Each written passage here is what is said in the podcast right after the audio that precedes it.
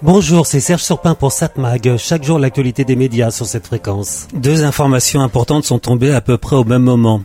D'un côté, le Conseil d'État qui, pour résumer, estime que l'ARCOM calcule mal le pluralisme des chaînes d'information.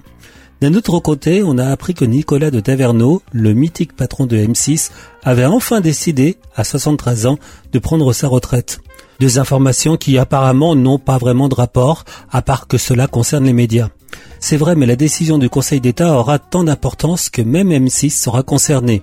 Mais cela dit, quand on commence à parler du manque de pluralisme, plusieurs radios ou télévisions reviennent en tête. Elles sont souvent citées.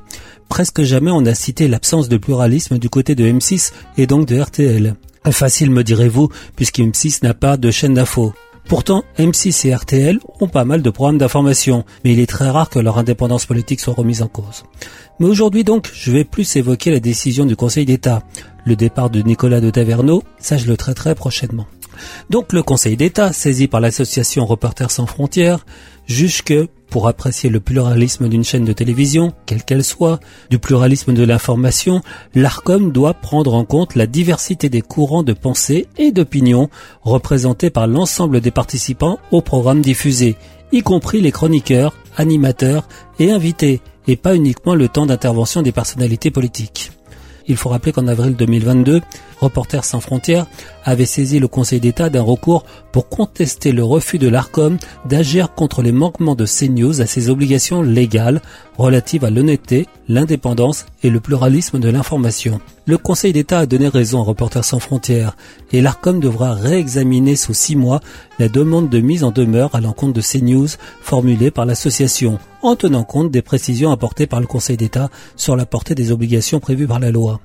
Traduction donc, presque toute l'antenne rentre dans le mode de calcul des obligations d'équilibre. Tout sauf les interventions des journalistes qui ont une carte de presse. Et ça, ça change tout. CNews sera tenu de rééquilibrer le choix des participants à ces plateaux, qui penchent actuellement, sans contestation possible, vers une certaine tendance politique. Pour vous donner une idée, selon l'ARCOM, l'émission de Philippe de Villiers, dont la couleur politique est pourtant très nette, ne rentrait pas dans le mode de calcul des obligations d'équilibre, sans parler des interventions de Pascal Pro. Il faut aussi rappeler un détail important. Une chaîne de télévision ou une radio n'est pas propriétaire de son réseau de diffusion. Elle bénéficie d'une concession d'utilisation, et cela pour une durée déterminée. On ne peut pas dire, comme je l'entends souvent, qu'un patron de chaîne de télévision ou de radio fait ce qu'il veut, puisqu'il possède le média. Il a signé des engagements et doit respecter la loi.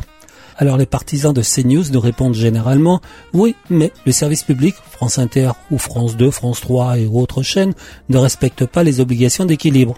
Même si le fait est contesté, en tout cas ça tombe bien.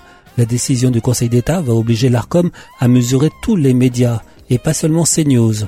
On aura des chiffres, même si pour les observateurs, le délai donné par l'ARCOM par le Conseil d'État pour respecter le nouveau mode de calcul est bien court, six mois, alors qu'il sera bien compliqué à mettre en œuvre. Cela dit, si le Conseil d'État condamne l'ARCOM, cela pourrait être finalement une chance pour le gendarme de l'audiovisuel. Jusqu'à présent, les chaînes Bolloré, mais pas que, ont tendance à accuser l'ARCOM d'être partial.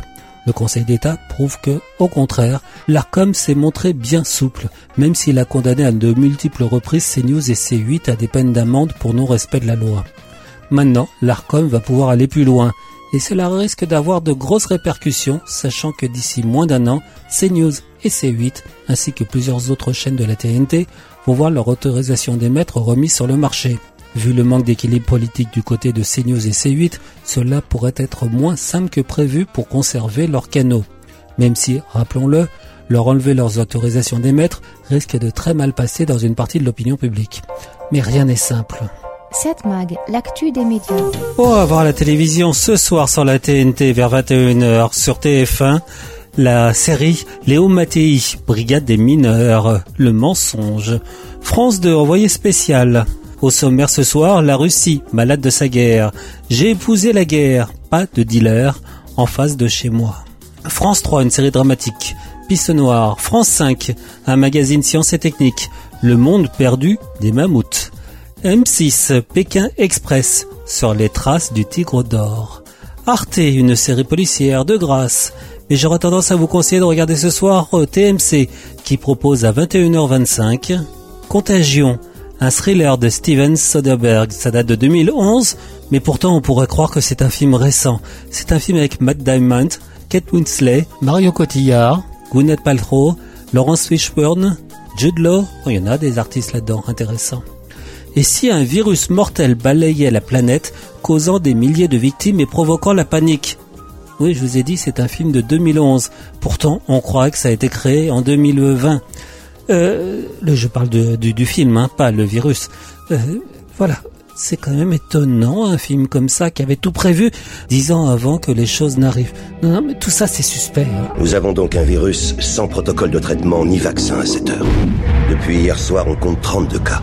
Dans trois mois, on en sera à un milliard. C'est ça qui nous pend au nez. Ce truc a toujours une longueur d'avance sur nous. Il mute. Donc à voir ce soir à 21h25 sur TMC, le thriller de Steven Soderbergh, Contagion. 7 Mag, l'actu des médias.